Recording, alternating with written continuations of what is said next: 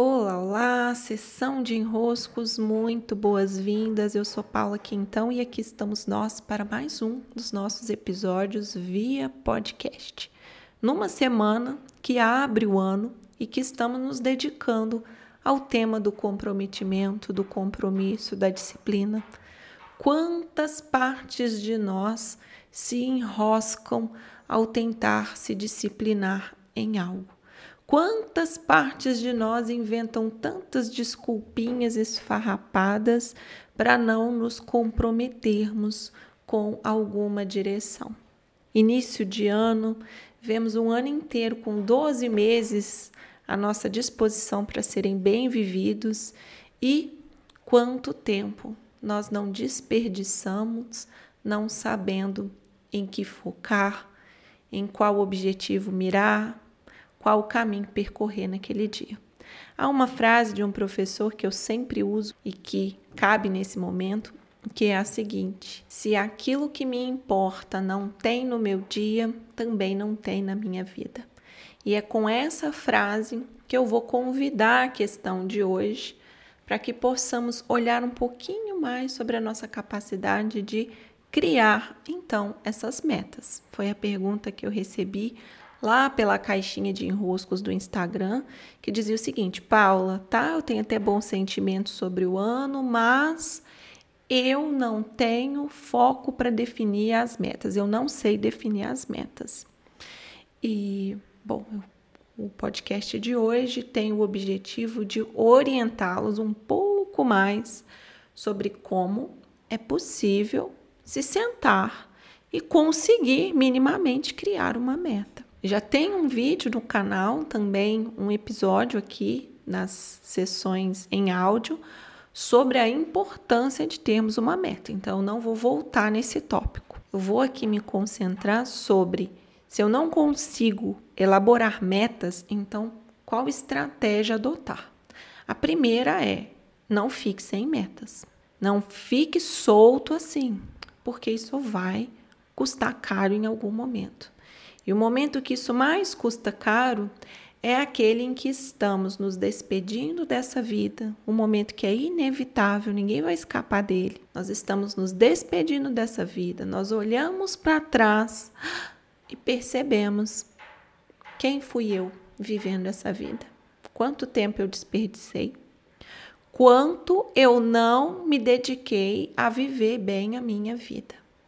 É o momento em que você cai na real, só que aí você não tem mais tempo para usar. Será mesmo que você precisa deixar essa percepção só lá para o final da sua vida, para o seu leito de morte?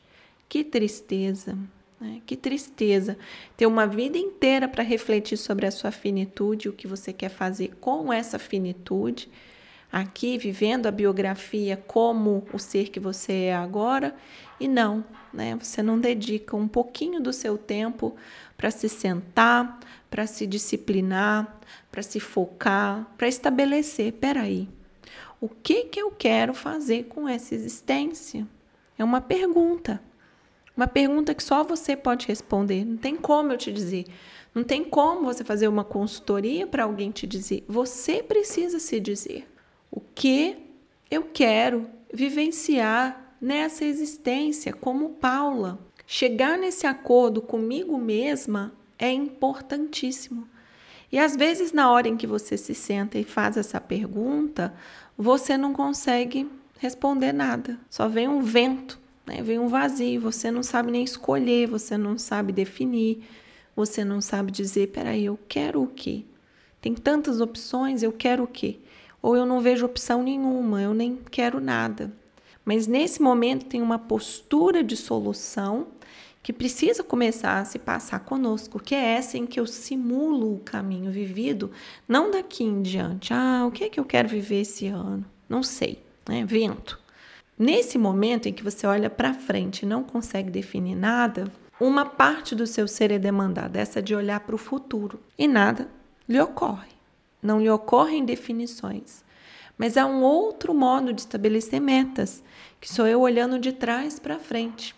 Então, se for pesado demais para você lidar com a realidade de que você uma hora vai estar no seu leito de morte olhando para trás, eu já falei sobre esse exercício aqui, que é o exercício do necrológico, se é difícil demais para você fazer essa simulação, eu vou te dar um exercício mais fácil um pouquinho, que é você se visualizar lá no final do ano, no final de dezembro.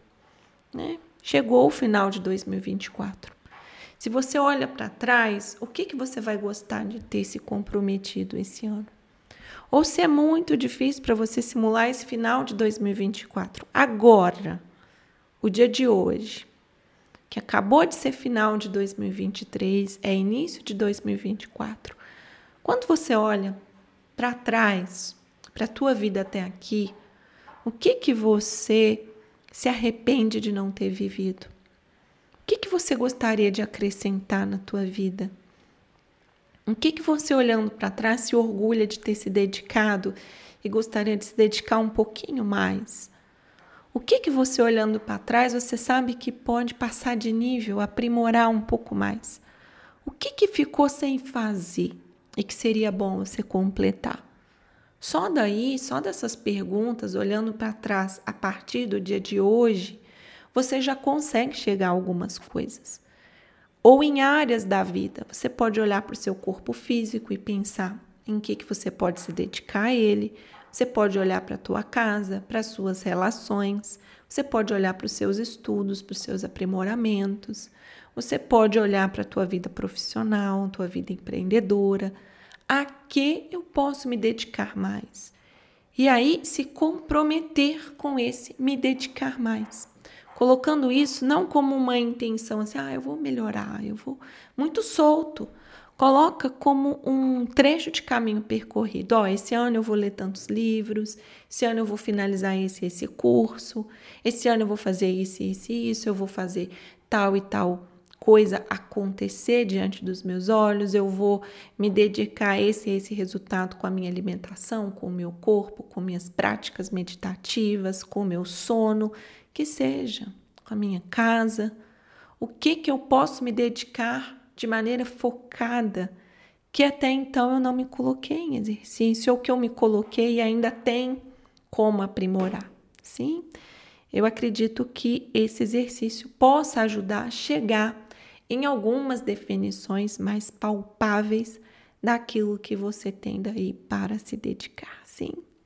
Grande abraço, meus queridos, minhas queridas, e até!